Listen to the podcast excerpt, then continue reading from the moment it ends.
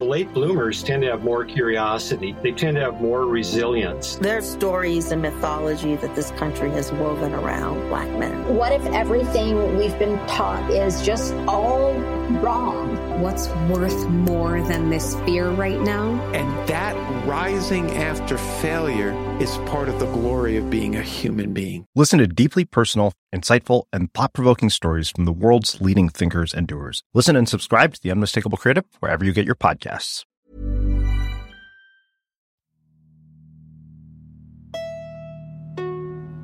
Primo auditeur et auditrice, vous faites un excellent choix en écoutant LMK.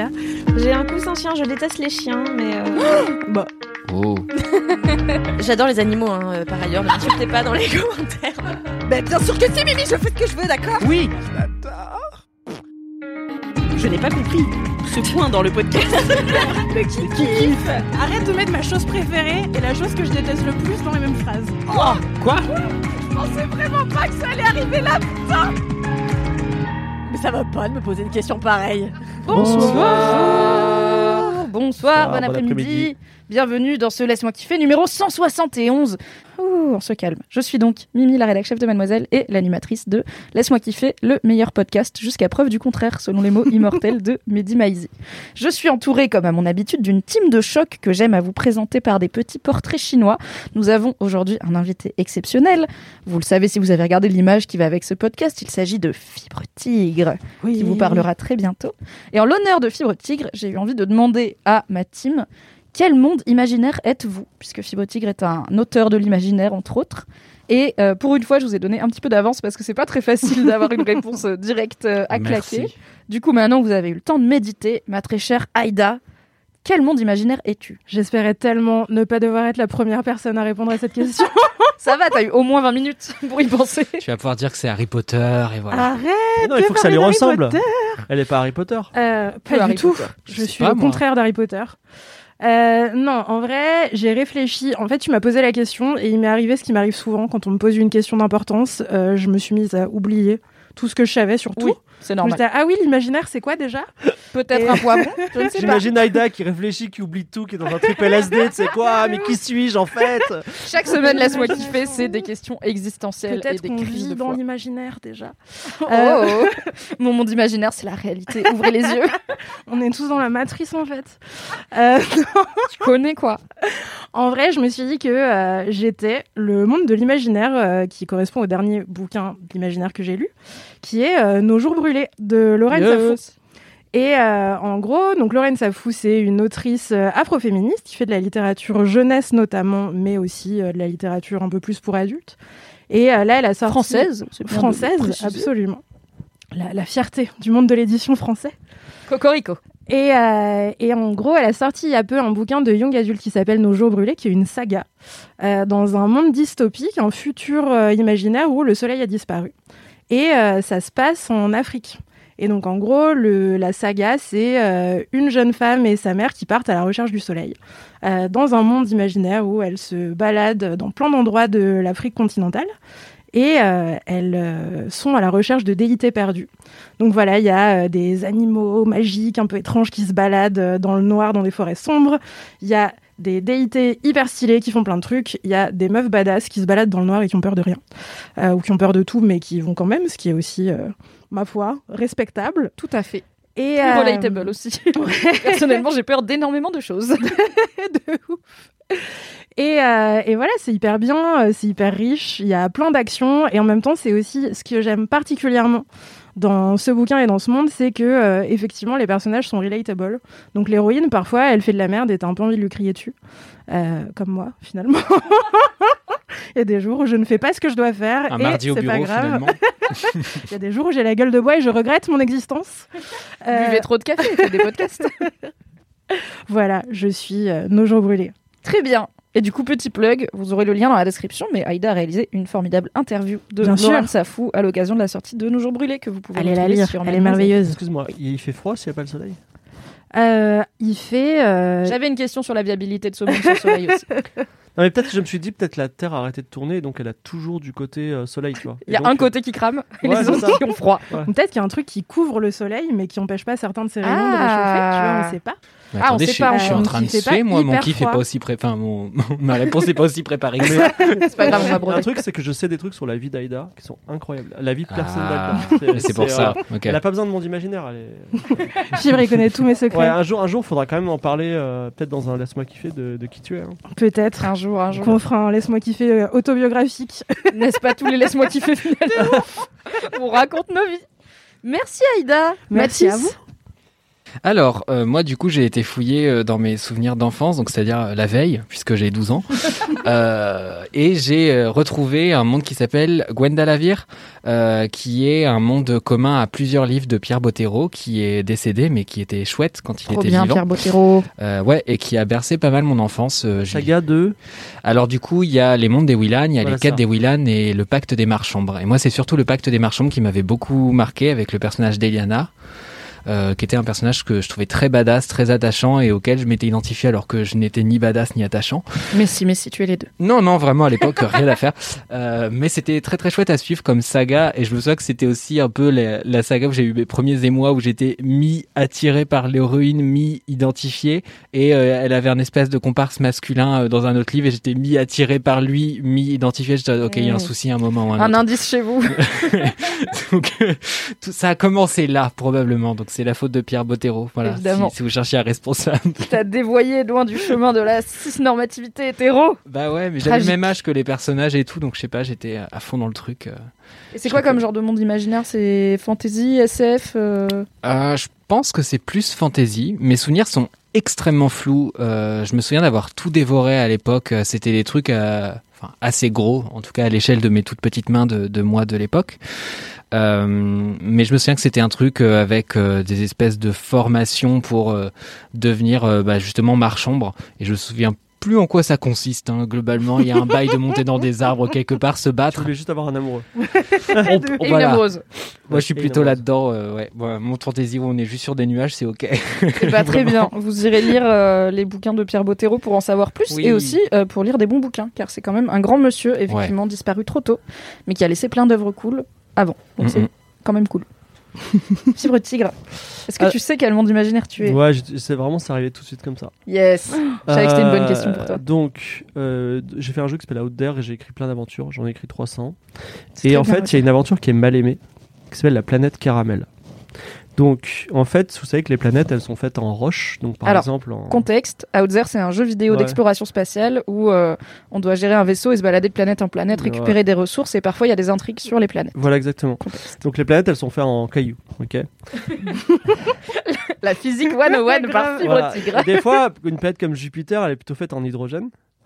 Et euh, mais en, en fait, une planète elle peut être faite en n'importe quoi. Et il y a par exemple une, une nébuleuse euh, qui est faite en, en alcool de framboise. Donc euh, euh, c'est la réalité. Et euh, donc on a imaginé une planète qui est plausible, qui est faite en caramel. Donc c'est du sucre, euh, peut-être une, petite boule, de, une grosse boule de caramel. Et euh, et en du fait, coup, tu t'accroches si tu te poses dessus. et donc ouais, le, le héros il arrive et puis ça colle, tu vois, mais il dit Hum, c'est du caramel quand même, tu vois.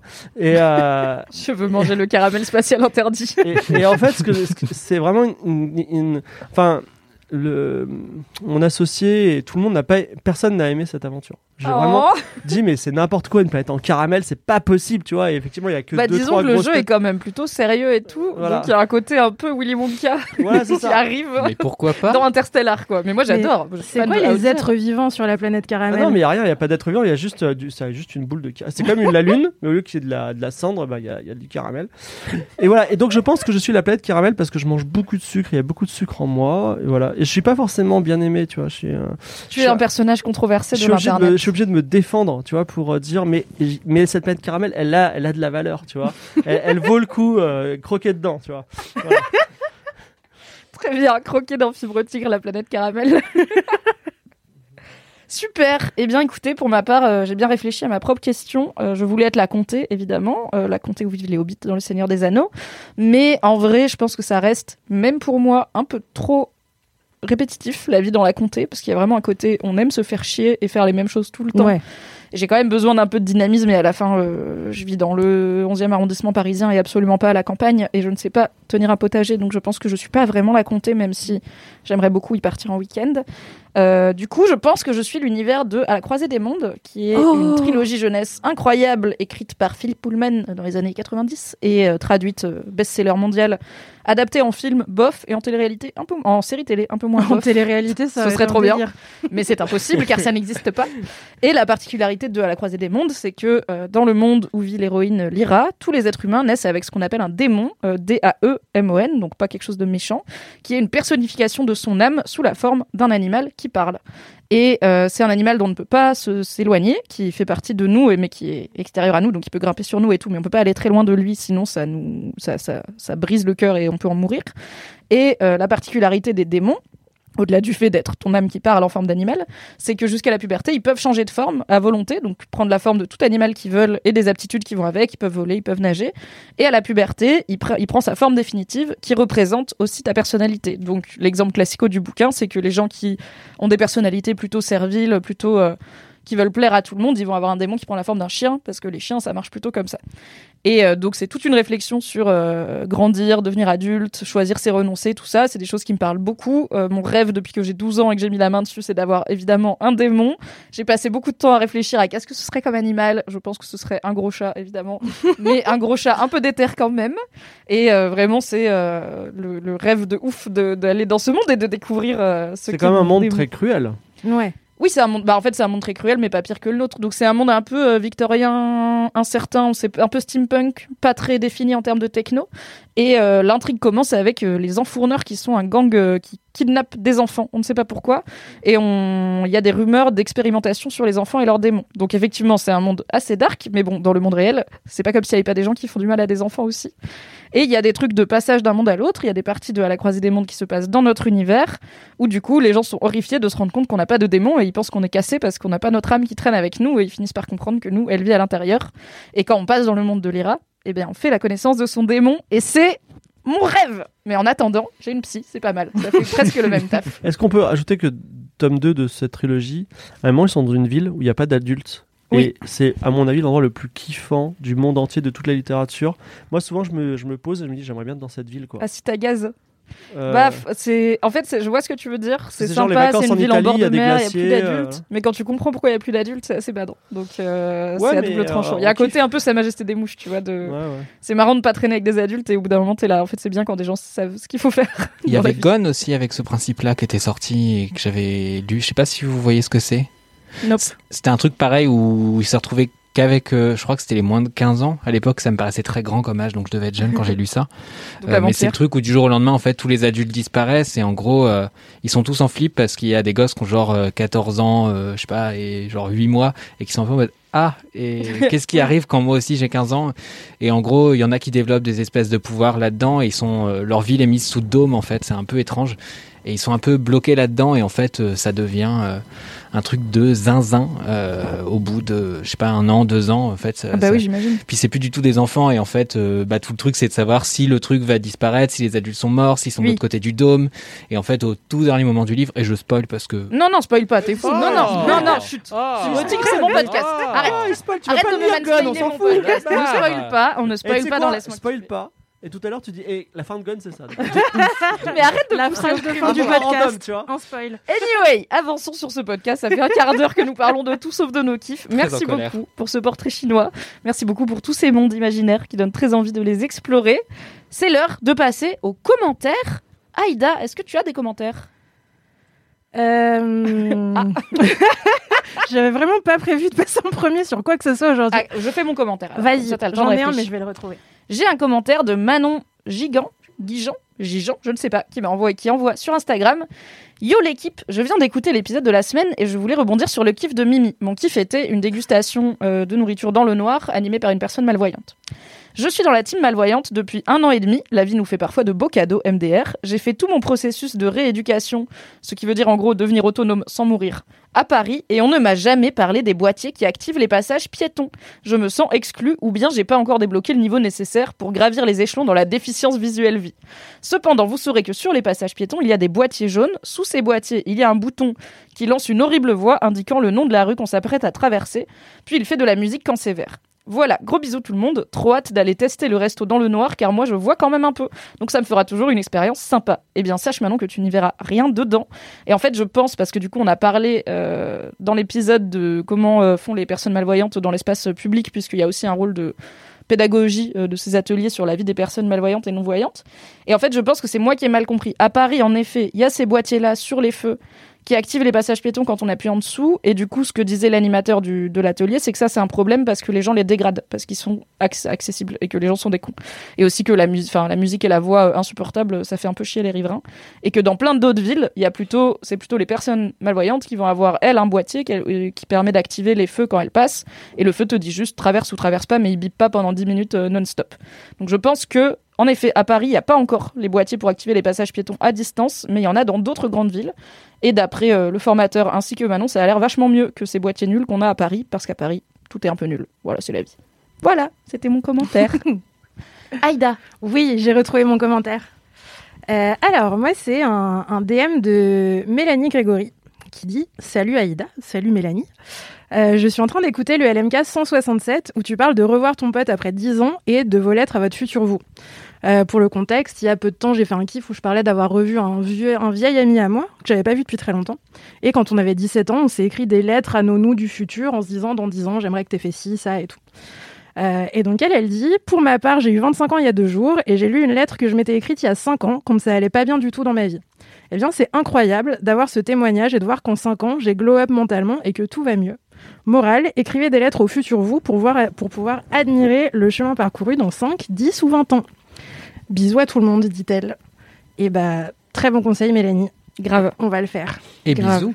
Et, bisous, bien, sûr, on Et t'adore. bisous à Manon aussi, on n'a pas dit bisous à Manon. Oui. Bisous Manon et Mélanie.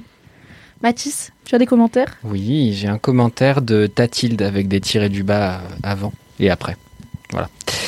Euh, hey LMK, je prends enfin le temps de vous écrire les zinzins. Donc, nous sommes les zinzins pour, vrai. pour Tatilde. Il m'a fallu un trajet de 15 heures, trajet Toulouse-Lille, pour prendre le temps de vous écrire. Ça fait bien trois ans que je vous écoute et c'est dans ces longs moments de trajet que je vous écoute. Ça me donne l'impression de ne pas être solo dans le bus avec mille inconnus. J'ai fait exprès de ne pas écouter les épisodes depuis un long moment pour pouvoir passer mon trajet en votre compagnie. Du coup, grosse dédicace à vous tous. Je vous love un max les zinzins. Continuez de nous faire rire. Kiss, je retourne à mon trajet. Il me reste encore 5h30 de trajet et plus que 3 LMK. Kiss, euh, smiley, euh, soleil, smiley fait. Voilà. C'est très précis. 15 heures Toulouse-Lille. Toulouse-Lille, Quelle horreur. 15 heures, c'est en bagnole, c'est en, c'est en calèche, Non, c'est bah, quoi c'est les long, non Flixbus, ça prend un temps fou à chaque fois. Ah ouais, les. Bah ouais, c'est les cars. Ouais. C'est les cars. Mm, mm, mm. Bah courage, Tatilde. Peut-être qu'elle n'est pas encore arrivée, du coup, on pense à elle. Quoi. Oui, bisous Mathilde. On espère que tu es arrivé à bon Vous port. voulez que j'invente un commentaire ou pas Grave. Ah ouais, tu veux vas-y. improviser un commentaire euh, du style que les gens t'envoient Bah attends, je- j'ouvre mon Instagram. Excusez-moi, c'est un silence. Le mec va lire un random DM. C'est ma passion.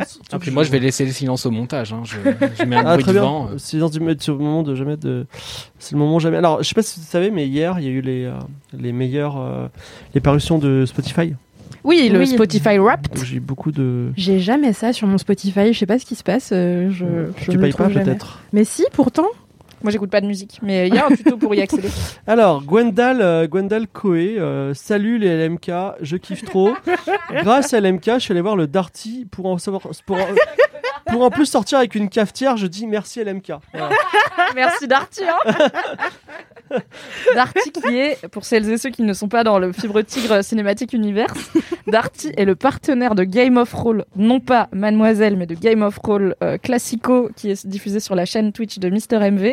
Et pour cette saison, Darty est le partenaire. Et du coup, si on va à Darty et qu'on parle de Game of Roll, il peut arriver des bricoles. Non, il peut, il peut rien arriver. Simplement, les gens. euh, merci Gwendal pour ta cafetière. euh, voilà, c'est tout. Merci pour la cafetière. Après, il était question que notre phrase de fin soit assez darty mon kiki-kiff, mais personne n'a accepté. Donc, euh, Bah, surtout tant que Darty ne sponsorise pas, laisse-moi kiffer. euh, non, quand même. c'est hein, une idée qui est posée là. Voilà. Eh bien, elle est là. On en parlera à Darty, avec qui on peut avoir un contact facile grâce à Fibre Ah, bah, je vous les présente, oui. On faudra, parle. faudra expliquer à LMK parce que déjà avec Game of Thrones on a eu beaucoup de mal donc. euh, C'est très dur d'expliquer à LMK, hein, vraiment. Euh, J'ai une petite anecdote sur Darty, c'est que moi, on, on on l'appelait partenaire Senpai, ok Et évidemment, euh, enfin, ils nous ont entendu dire ça et ils savaient pas ce que c'était Senpai. Et les gens, ils ont fait une réunion euh, PowerPoint, explication de Senpai. Il y a un Ça me même, bute. Bah oui, parce qu'en fait, parce qu'en fait, la blague de Senpai, c'est Notice Me Senpai, qui a un mème. Donc il faut savoir ce que c'est qu'un mème aussi. Genre, les gens qui sont. Il faut savoir ce que ça veut dire Senpai en japonais. Il faut savoir que les nerds, ils aiment bien les trucs japonais. Il faut que savoir c'est, ce que c'est un mème. quel, est, quel est ce pays finalement Slide 157. Non, mais tu vois, ils sont allés, euh, we, we need to go deeper, tu vois. Et donc nous on dit, eh, Darty là. Senpai, tu vois. Et en fait, en vrai, c'est compliqué quand t'es pas dans le délire. Donc euh, voilà. Essayez un jour d'expliquer ce que c'est que le mème d'Arty Senpai à vos parents, par exemple. Ça devrait être une belle aventure. Pour continuer dans ces rendez-vous incontournables de Laisse-moi kiffer, nous avons une anecdote de star envoyée par euh, Lily of the Valley, avec un L à la fin, euh, qui nous raconte une anecdote de star très bof, sur une star très bof aussi. Vous allez Les meilleurs. Coucou, je me permets de vous écrire pour vous raconter une anecdote très bof de star. J'ai rencontré Dodo la Saumure. Pour rappel, c'est un proxénète impliqué notamment dans l'affaire DSK. Contexte, big up Mimi. Big up. Je suis étudiante en graphisme à Saint-Luc-Tournai et un prof de typo nous a emmené voir une super idée de théâtre sur la prostitution. J'aurais pu en faire un gros kiff. À la fin, on avait un temps d'échange pour poser des questions et un monsieur très gênant, une main sur les testicules et l'autre sur le siège d'à côté, a pris plusieurs fois la parole, notamment pour râler sur l'interdiction de la prostitution en Belgique et sur ses trois procès en cours. Plus il parlait, plus les chuchotements augmentaient. J'ai alors compris que c'était Dodo la S et non le S parce que c'est un monsieur très malaisant. Voilà, j'ai partagé mon oxygène pendant deux heures avec Dodo la Saumure et je pense que je ne ferai jamais mieux comme anecdote de star. Des bisous. Mais attends, mais Dodo la Saumure, c'est une vraie personne. C'est une vraie personne qui, euh, Carlton de Lille, euh, prostitution, C'est le fournisseur de DSK, hein. euh, Voilà, c'est le fournisseur de euh, personnes pour les parties fines. euh. Mais moi, vraiment, si tout fine. ce temps, j'ai entendu son blaze et j'étais là, ouais, ça doit être un sketch. euh, où Alors, il a un nom perso de pas de patrouille, c'est clair. C'est comme euh, Brigitte Barjot, quoi. T'y crois pas au début, et puis après, Oui, tu ouais, ah, voilà. ah ouais, en fait, si, il y a donc, en quelqu'un fait, cette qui. personne existe. Tout à fait. Et elle a l'air euh, charmante, ma foi, au demeurant. Merci Lily of the sûr. Valley pour cette anecdote de star.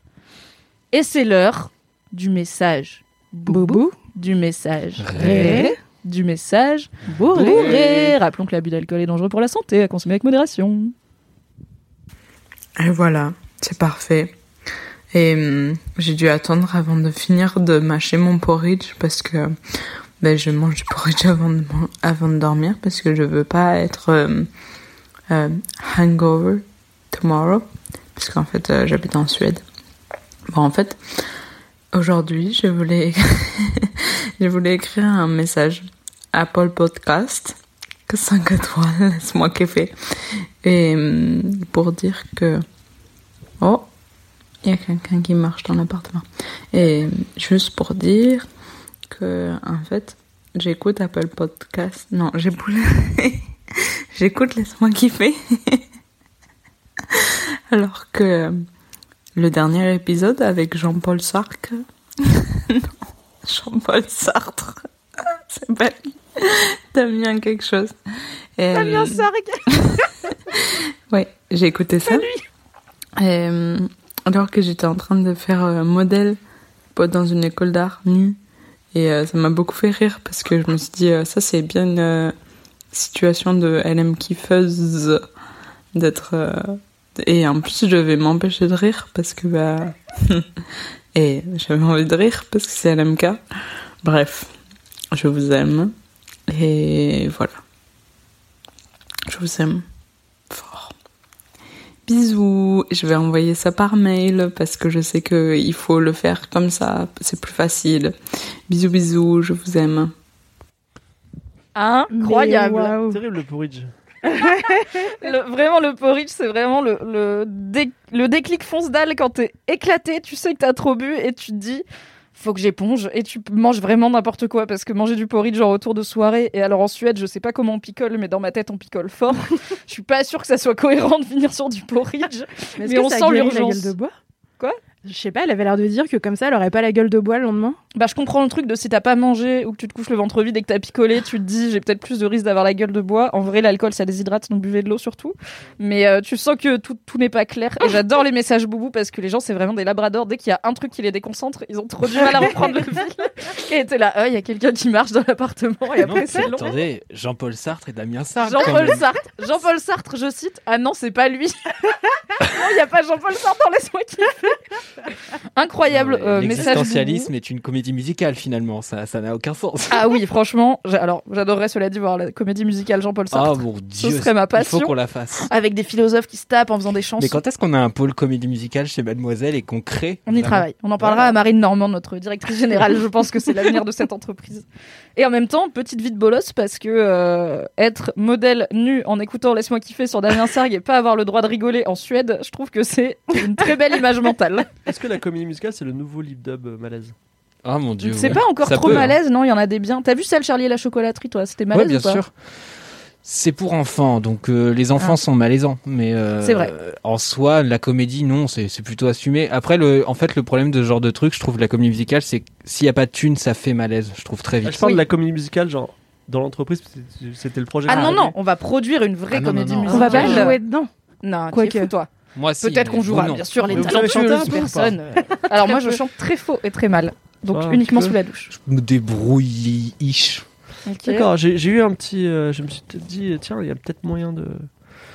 Parce qu'on aimerait faire une comédie musicale. euh, En fait, Game on of aimerait faire un épisode musical Game of Thrones parce qu'en fait, Lydia et Lam chantent. Ils pourraient Lame venir d'ailleurs pour expliquer. Daïda. Attends, Lame et Lydia, ils chantent Ils chantent, genre, genre, genre, on a dit, ça vous dit de chanter avec Alba? Ils ont dit, ah, mais nous on chante, on, a- on fait une chorale et tout, on est à fond dans le truc. Mais un. Disney. Et on s'est Waouh. dit, ok, on va faire peut-être un épisode musical. Bah parce que MV, il chante aussi. ah oui, Donc voilà, ça c'est tombe trop bien. C'est ça. Sur Jean-Paul Alors, Sartre. dans l'équipe Mademoiselle, je ne me prononce pas pour mes coéquipières. Moi, c'est non. C'est non. Je fais du triangle, c'est tout. Je Aïda, ne je- chante pas en public et surtout pas sur Twitch. Tu feras l'arbre. C'est pas Je grave. fais l'arbre, voilà. Je suis le buisson au fond et tu la derrière. maman, regarde-moi. Et tu vas j'ai faire un genre euh, slam Genre, euh, tu déclames. Ok, je peux faire du slam. Ah oui. Ah putain, ça va arriver. Bref, Je... n'hésitez pas à vous abonner à la chaîne Twitch de Mademoiselle pour ne rater aucun épisode de Game of Thrones et surtout pas l'épisode musical Exactement. qui risque d'arriver un jour Oh, car Fibre a l'air beaucoup trop content quand Ah on non, en c'est un parle. vrai projet, ouais. Au pire, si on chante pas très bien, ce sera vois, drôle. Mais tu vas chanter mal sur Twitch, il y a pas de souci. Moi, je ferai un slam. Ou on peut rapper peut-être. Ouh. Alors, en fait, sinon, euh, juste, euh, je suis désolé de la parenthèse, mais c'est le principe de LMK. Ah, mais il a pas de La problème. digression. Euh, on a une nouvelle règle Game of Thrones euh, non officielle, mais qui n'est pas filmée. C'est quand tu fais un critique, tu, enfin, le, quand toi tu fais un critique, le MJ il boit un shot, et quand tu fais un critique euh, négatif contre toi, tu bois un shot. Alors, j'ai fait un critique la dernière fois, je suis tombée dans le coma, rappelons-le, en cherchant une herbe dans ce jeu de rôle. Je n'ai pas eu de shot. Donc merci. Non, mais voilà. De nous et, donner donc- des shots. Et, et tu peux aussi améliorer tes jets de dés en buvant un shot. tu vois, tu- Et donc, Mais pourquoi on n'a pas ces règles, on, nous on a Mais testé oui. ça et je peux te dire que les, les gens ont des idées très étranges au bout de 2-3 un quart d'heure de jeu. Non, mais on nous, parlera que des critiques que en plus. vous on a- faites V'là la teuf et vous buvez des coupes dans Game of Roll et nous rien du tout on a de l'eau. On en parlera hors antenne. Pour le 8 décembre, rendez-vous le 8 décembre à 20h sur Twitch pour Game of Roll Mademoiselle. Après une demi-heure ma foi d'enregistrement, il est peut-être temps de passer au kiff dans Laisse-moi kiffer. C'est parti pour le jingle. Jingle. Fini de rire avec vos putains de digressions. C'est l'heure de taper dans le fond, car le temps c'est du pognon. Ah ouais. Fini de rire et de dire des trucs au pif. C'est l'heure de lâcher vos kiffs. C'est l'heure de cracher vos kiffs. C'est maintenant. C'est l'heure, lâcher vos kiffs pour en faire des mêmes en gifs. C'est l'heure. C'est l'heure, c'est l'heure, c'est l'heure de lâcher vos kiffs et de se détendre du sif. Ah ouais. Waouh, merci Merci, Valentin Valentin. Cédric. Mathis, quel est ton kiff cette semaine? Oui, bah après une intro comme ça, moi j'avais tout donné, donc je, je ne sais Let's pas go. si j'ai encore assez d'énergie. Euh, lundi soir, j'ai été au cinéma. Euh, donc vous me direz jusque-là, c'est pas tellement un événement, mais j'y ai été sur invitation. Et là, c'est un événement euh, déjà à mon échelle. Parce qu'en fait, euh, il y a quelqu'un que j'ai interviewé il y a longtemps, qui est Jay Desadelph, qui est un drag king que j'aime beaucoup et je me suis intéressé à son travail à l'époque pour une pige et en fait euh, ben, on s'était très bien entendu l'article était super intéressant c'était vraiment le, le genre d'interview que vous faites et après c'est super difficile de couper et de vous dire merde il faut se restreindre à un certain nombre de citations et pas 14 par exemple euh, et en fait, euh, du coup, euh, Jay Desadelph a joué dans un court métrage dont j'ai entendu parler pas mal parce qu'en fait, il a été au Festival de Cannes, il était dans des dans différentes sélections. Donc, il y a eu la, sélection de la Ciné Fondation, il y a, il y a eu la Queer Palm, euh, il y a eu aussi un prix au Champs Élysées Festival. Et là, du coup, il y avait le festival Chéri Chéri à Paris qui s'intéresse donc à la culture LGBT et du coup au film LGBTQIA. Et donc il y a ce court métrage King Max euh, qui est réalisé par Adèle Vincenti Crasson, qui dure euh, une vingtaine de minutes, qu'on m'a invité à aller voir. Et en fait il y avait plein d'autres courts métrages, donc ça m'a permis de découvrir plein de choses différentes, ce qui était très très chouette. Euh, le thème de la soirée globalement plus ou moins proche, mais c'était autour du drag, donc que ce soit King, Queen. Euh, et voilà, c'était un court métrage vraiment très touchant avec un personnage principal en gros qui s'appelle euh, Maximilienne, qui est joué par Julie Furton, qui est en gros une jeune femme dans une famille euh, un peu tradie où on sent qu'elle est pas très à l'aise et elle est pas, elle est en questionnement sur son genre. On la voit face au miroir, vraiment se sentir vraiment très mal dans son corps, dans sa peau et en fait. En se baladant euh, un peu au hasard euh, pour prendre l'air euh, dehors, elle tombe sur des drag queens, elle les suit et en fait elle se retrouve dans un club où il y a du drag king et bah on la king pour la première fois et voilà c'est un peu l'évolution de ce personnage ce que je trouve très très beau parce qu'il y a vraiment un truc qui se passe on en avait beaucoup parlé dans l'interview avec Adelph Euh, il y a quelque chose qui se passe dans ton regard quand tu te vois pour la première fois en king en fait quand tu t'imagines en homme Euh, Oui, donc peut-être les drag étrange. queens, ça commence à être euh, connu, mais euh, les drag kings peut-être moins. Du coup, Alors, maybe pour un contexte. contexte euh, pour celles et ceux qui n'ont qui n'ont pas autant entendu parler des drag kings que des Ouais. drag queens. Alors, le drag king est beaucoup moins connu en effet que le drag queen. Euh, bah, si vous avez compris ce que c'est qu'une drag queen, donc c'est-à-dire quelqu'un qui va venir performer le, le genre féminin sur scène, euh, bah, vous avez compris à peu près l'essentiel du drag king, c'est-à-dire quelqu'un qui vient performer le genre masculin. Ce qui est intéressant avec le drag king, particulièrement par rapport au queen, c'est qu'on a Autant on n'a aucun mal à penser euh, la féminité comme une performance avec le maquillage, les tenues, où on va mettre euh, Les des talons, les de- paillettes. voilà, exactement. Alors que les hommes, on va avoir l'impression qu'il faut en faire le moins possible. Et c'est d'ailleurs la, la ligne éditoriale de certains drag kings qui se disent bah moi je vais arriver, je vais vraiment faire le mec et je vais rien faire. J'ai mis un jean t-shirt, je Et suis sur scène. exactement Voilà, ça. ça suffit. Et puis t'en as d'autres qui le jouent avec des influences beaucoup plus burlesques. Bah, c'est le cas de Thomas Occhio typiquement, qui est d'ailleurs dans, dans le court métrage et qui est un des drag kings euh, assez connus en France. Euh, mais voilà, ça peut être plein de gens. Ça peut être parfois des, des femmes cis euh, qui vont jouer des, des, des kings, mais ça peut aussi être des hommes. Ça peut, enfin. Oui, l'idée c'est la performance Ouais, du genre, c'est ça souvent par des gens qui ne sont pas de ce genre-là. Genre par exemple les drag queens, c'est en majorité des hommes, Euh, Ouais. mais pas pas forcément. On Ouais. peut avoir des personnes trans, des personnes non binaires et des femmes qui sont drag queens et qui juste si moi je faisais un spectacle de drag queen, je, surjouerais de ouf la féminité. Ça resterait une performance quand bien même je suis une femme. Exactement. Et ce qui est intéressant, c'est qu'il y a beaucoup de gens qui passent par le king et le queen euh, parce qu'ils sont en questionnement de genre et le fait de camper certaines normes. euh, Il y a des gens qui réalisent à quel point ils peuvent être plus à l'aise dans une performance qu'une autre. C'est-à-dire, euh, je sais pas si moi demain je, je fais du drag queen ou du drag king et que je me sens particulièrement à l'aise dans un personnage, je me dis peut-être que je peux adopter telle caractéristique de ce personnage dans ma vie et ça m'aidera à être plus confiant ou à me sentir plus en adéquation avec euh,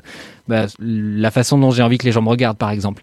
Et donc il y a beaucoup de gens qui passent par ça et je trouvais que le court métrage le montrait avec beaucoup de subtilité. C'était, il y avait assez peu de dialogue parce que comme ça se passe dans une soirée, vous avez juste beaucoup de musique, notamment du Kiddie Smile, euh, si ma mémoire est bonne, ce qui est toujours une bonne nouvelle. Tout à fait. Euh, et donc voilà, j'avais trouvé ça très beau et en fait ça enchaînait avec un court métrage complètement zinzin. Euh, moi j'avais dans ma tête je me suis dit je pense que je vais aimer King Max et ce sera mon kiff. Et en fait bon bah j'ai un kiff derrière un kiff. Je vous avais dit, on en parlait en off avant que Mathis avait préparé un double kiff en Je vois que je viens, des gens trichent. Mhm. Oui, excusez-moi, bonsoir. euh, et ce deuxième court métrage, ça s'appelle Les démons de Dorothy et c'est zinzin, mais c'est complètement barjo. This is Dorothy. Dorothy's not the coolest girl in town, nor the cleanest, but she's really nice.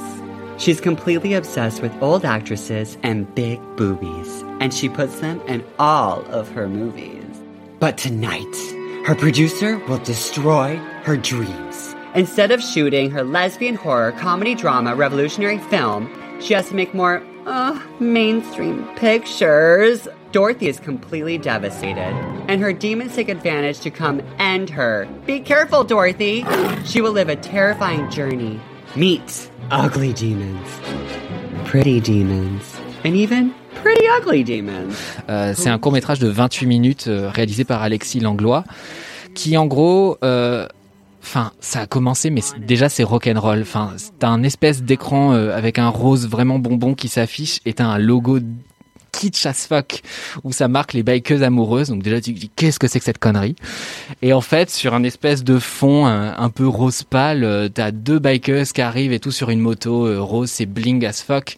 Et elles enlèvent leur casque et euh, tu vois deux meufs complètement botoxées et tout, avec des seins énormes à la Lolo Ferrari, qui s'embrassent et il y en a une qui sort une tête du vagin de l'autre et sur cette tête, sur le, c'est un homme et sur le front de cet homme, c'est marqué suppôt du patriarcat et le balance dans la flotte. Tu fais qu'est-ce que c'est que ce début de truc. Ça a l'air d'être débat.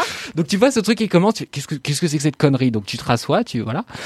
Et en fait, euh, après, ça devient un peu plus méta parce qu'il coupe net le truc et on se retrouve dans la chambre de la réalisatrice qui arrive pas à écrire son histoire et qui a une espèce de Oh là là, mise productrice- en abîme. Oh là là là là. oui, Une productrice qui ne veut pas financer son truc parce que c'est trop queer à chaque fois et les financeurs veulent quelque chose d'un peu plus euh, édulcoré, un peu plus hétéro finalement. Et euh, dans le court métrage, il y a aussi la mère du, de la réalisatrice qui est très présente et qui est jouée par Lio, ce qui n'a aucun sens. Lio la chanteuse. Lio la chanteuse. Voilà. Featuring avec Tequila Tex, bien sûr. Absolument. Et donc ça n'a aucun sens et euh, j'avais trouvé ça extrêmement bien fait parce que du coup il y a un truc très fantastique qui est très assumé. Ça fait pas du tout de cheap parce que je pense qu'il y a du budget derrière. Et euh, Ah, il y a Lio déjà. Oui. Et il travaille avec des masques, euh, enfin avec du latex et tout, et du coup il y a des choses absolument monstrueuses. Je veux pas spoiler, en parler plus. Sachez qu'il est Tout visible comme sur Arte. Gone, on ne va pas spoiler. On verra pour Gone. Et, euh... et à la fin, les adultes, ils découvrent qu'en fait, leur et donc, ça s'appelle Les démons de Dorothy et vous pouvez le retrouver sur Arte. Et pour King Max, euh, quand ce sera visible quelque part, eh bien, je vous le ferai suivre d'une manière ou d'une autre. Voilà. Très bien, on l'ajoutera dans les notes du podcast quand ce Tout sera dispo quelque part. Il y en a déjà un sur deux qui est dispo, donc c'est un kiff honnête. Un ça. double kiff, Eh. mais un double kiff honnête. Voilà, absolument.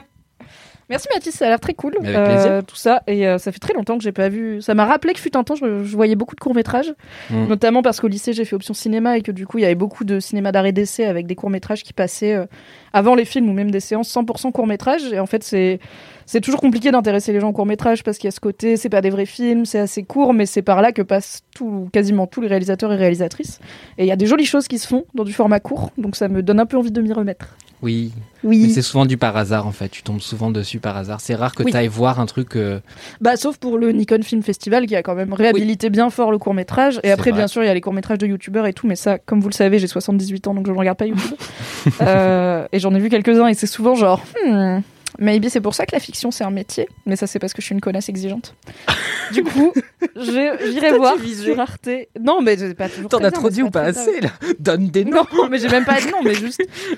Des fois, il y a des youtubeurs qui se lancent dans la fiction d'une façon ou d'une autre, et c'est pas toujours très bien parce que c'est une première fois, c'est pas leur métier à la base. Donc, Not la all première- YouTuber. Le premier pancake n'est pas toujours réussi, mais not all youtubeurs, il y en a pour qui ça Absolument. fonctionne très bien. Que je ne citerai pas car je ne les connais pas, mais il y en a sûrement. Qu'est-ce qu'il y a Il y a Fibre qui me fait un regard par en Non, dessous. j'a- Au j'ajoute- secours. j'ajouterais qu'effectivement le premier pancake et même les dix premiers sont souvent ratés et que euh, n'en veuillez pas à votre éditeur qui vous refuse votre manuscrit parce qu'il pourrait l'accepter. Et ce serait pire. Et dans dix ans, vous direz putain mais j'ai publié cette merde et vous seriez à la recherche de tous les exemplaires pour les détruire. Voilà. Est-ce que du vécu, veux-tu passer un appel pour Non, mais parfois, le premier je- livre de Fibre Tigre Non mais euh, alors euh, parce que en fait euh, Aïda a dit moi je parlais à moi-même d'il y a d'il y a 5 ans et, euh, et en vrai moi il y a 10 ans j'étais un sale con quoi. Donc euh, je suis très content d'a- Je t'aimais déjà bien, mais t'es plus apaisé maintenant. Ouais, ouais, ouais. J'ai, euh, j'ai, enfin, même, enfin, je me sens pas très bon de, de 5 ans, 5 ans ou de 3 ans, 3 ans. Donc, je suis très content, en fait, euh, euh, enfin, voilà, qu'il y ait des tas de choses qui n'aient pas marché, qui enfin, et que le, le- comment dire, que je doive me battre pour vendre mes, mes, mes sujets. Voilà, Et tes planètes en caramel. exactement. Mais t'as pas peur en pensant à des trucs comme ça de dire que du coup, ce que tu fais maintenant, que tu Mm. penses être euh, de qualité Ah, mais comparé à ce que tu faisais il y a 10 ans, tu le détestes dans 10 ans. Mais d'ailleurs, je me dis, si le jour où je me trouve euh, meilleur, c'est que j'ai baissé en niveau. Euh, Si je me trouve, si je dis ah putain, mais il y a 3 ans j'étais trop bon, c'est que en fait je suis en train de baisser en niveau et c'est plutôt bon signe que je dise bon j'étais quand même un petit con immature euh, sans aucun talent il y a 3 ans. Ça fait que j'ai un peu. euh, C'est un peu virulent quand même. Ouais, mais au moins ça veut dire que j'ai un peu, euh, j'ai un hein. gagné, en- j'ai un peu gagné en. Non, mais il y a 10 ans ouais, j'étais vraiment à la ramasse. Mais c'est pour ça que les gens de l'Académie française sont les meilleures personnes finalement. Ils Parce ont tellement appris, ils se sont perfectionnés, bonifiés comme le vin, Finkelkraut. J'arrive même pas à être sarcastique sur l'Académie française. J'ai juste envie de faire bah, bah dans le En fait, souvent les gens ils disent euh, c'est quoi le secret pour réussir en fiction? En vrai, quand t'as 40 ans, j'ai 40 ans. Écoutez bien, c'est le secret de Fibre J'ai déjà dit dernier fiction. MK, c'est- j'ai qu'un secret. Je vais, je vais rajou- je vais mettre un jingle devant, à je suis 40 ans, t'es meilleur qu'à 30 ans et t'es plus cool qu'à 50 ans. Tu vois c'est vraiment le sweet spot. C'est-à-dire qu'à 50 ans, tu commences à être ringard, tu commences à être fillon. euh, tu vois, c'est ces gens-là un peu vieux. Tu vois, euh, un mec de 50 T'es ans, il peut, pas, il peut pas dire, hey, ma dernière vidéo YouTube. Là, je peux encore. C'est la dernière moment dans ma vie où je peux dire, allez sur mon compte YouTube. Tu vois. Sans que ce soit trop gênant Ouais. pour tout le monde. voilà, c'est ça. Je crois Et qu'Orelsan encore- a 40 ans. hein. Quoi Je crois qu'Orelsan n'a pas loin de 40 ans. hein. Oui, il a et il fait une vanne dans son. Alors je sais plus si c'est dans le docu ou dans son album, genre euh, Scred aime pas qu'ils disent qu'il a quasiment 40 ans parce que c'est pas très Scred. Ouais. Mais bon, c'est la vie, hein. il est cadra, il habite à Caen, il va faire des enfants, on est ravis pour lui. Merci Mm. Mathis pour ce kiff. Avec plaisir. Fibre Tigre, notre Ouais. invité exceptionnel, la guest star de cet épisode. Quel est ton kiff?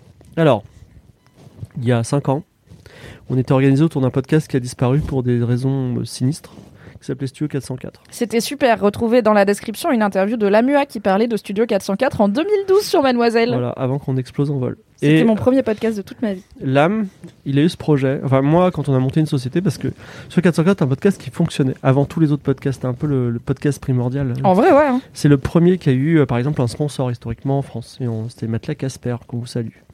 Et euh, on a commencé à avoir de la thune. Et moi, je me suis dit, yes, on va être riche. euh, je vais m'acheter une voiture, je suis content. et là, Mytho. et là, là m'a dit, il a dit quelque chose qui m'a rendu en colère, mais, mais, mais il avait raison, évidemment. Il a dit, tu sais quoi, cet argent, on va le kiffer. Laisse-moi kiffer. Il a dit, on kiffe l'argent, on n'est pas là pour le gagner. Parce qu'on gagnera jamais suffisamment d'argent avec le podcast pour en vivre. Donc, comme on ne peut pas. Est-ce qu'en en vivre- 2021, tu te dis pas, avec le recul, on aurait grave pu. Enfin, je Ah connais non, des non, gens non. qui vivent du podcast, tu vois. Ouais, alors en fait. Qui bah, Par exemple, un mec, Laurent, un, par mec, exemple. un mec comme Patrick Béja, il fait du podcast toute la journée. Genre, il fait 5 heures de podcast par jour. Il en vit. Le Cozy Corner, ils en vivent aussi, mais euh, voilà, ou 2 heures de perdu, mais c'est des exceptions. Après, c'est compliqué de vivre du Non, podcast. deux heures de perdu, ils ont des, ils ont des métiers. C'est pas leur métier. Oui, en plus, tu vois. Mais euh, bon, ils pourraient. Mais euh, en fait, les gens qui, les sociétés qui vivent du podcast, on peut en parler. Font beaucoup de marques blanches. C'est pas, pas très jojo, quoi. C'est pas, pas. Oui, oui, ils font des trucs Demain, pour en fait, laisse-moi kiffer euh, Darty serait peut-être moins kiffant parce que vous direz, hey, j'ai kiffé ma lessiveuse, voilà. Donc, euh, On adore Darty, évidemment. voilà. Donc, euh, donc voilà, il a dit avec cet argent, on va l'utiliser pour kiffer. Et plus précisément, et là c'était affreux pour moi, il a dit on va faire des camps déconnectés, c'est-à-dire qu'on va partir en colonie de vacances sans aucun matériel informatique, sans montre, sans rien, pendant trois jours. Mais combien ah, J'allais dire combien d'heures Du coup, 12 minutes, vous Ça, faites ça- ça, ça c'est s'appelle- bien un quart d'heure sinon. Ça s'appelle Noël pour moi, c'est horrible. Donc non, on va. pas de montrer tout, c'est mon rêve de faire ça. de toute façon, on va dans un endroit où il n'y a pas la 3G de base. Tu vois Et donc, tu vas avec ta tante. Genre le 15e. T'arrives, il te fouille. tu dois mettre, tu dois mettre ton téléphone dans un dans un endroit sécurisé. Tes montres, ta vapoteuse, tout. Voilà. Attends, tu peux pas vapoter? T'écoutes pas de Spotify, tu peux fumer si tu veux, mais tu peux pas. Pas de trucs électroniques. C'est terminé. Voilà. Analogique. Il y en a plus. Analogique vie. On lit Pas- des livres en papier. Pas de Spotify, mais tu peux venir avec une guitare. Voilà. On va aller poser des slams. Pas d'appareil, photo, mais tu peux euh, venir Faire avec des aquarelles. Ouais, exactement. Il y a des gens qui font ça. Mais c'est Amélie Nothomb qui a inventé ce truc-là, non?